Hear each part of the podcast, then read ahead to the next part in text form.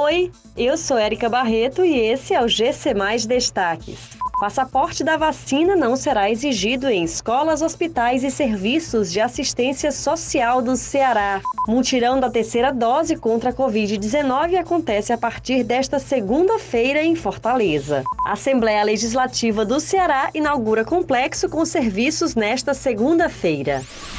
A partir do próximo dia 20 de dezembro, os estabelecimentos públicos do governo do Ceará irão cobrar o passaporte da vacina.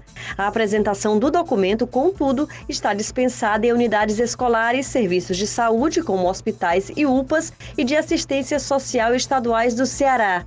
Mesmo sem a exigência da apresentação do comprovante de vacinação, o uso de máscaras segue sendo obrigatório em todos os espaços.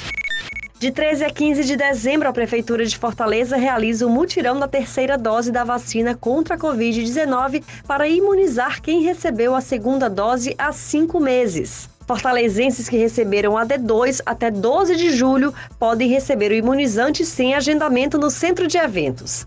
A aplicação acontece até quarta-feira, de 9 às 17 horas, no centro de eventos, no formato de drive-thru e nos salões. Nesta segunda-feira, a Assembleia Legislativa do Estado do Ceará inaugura o edifício Deputado Francisco das Chagas Albuquerque, no bairro Dionísio Torres, em Fortaleza. A nova estrutura contempla serviços para toda a população por meio do Procon Assembleia, Casa do Cidadão, Sala do Empreendedor, Escritório Frei Tito de Alencar, Comitê de Responsabilidade Social, Comitê de Prevenção e Combate à Violência e Núcleo de Mediação e Gestão de Conflitos. Essas e outras notícias você encontra em gcmais.com.br. Até mais!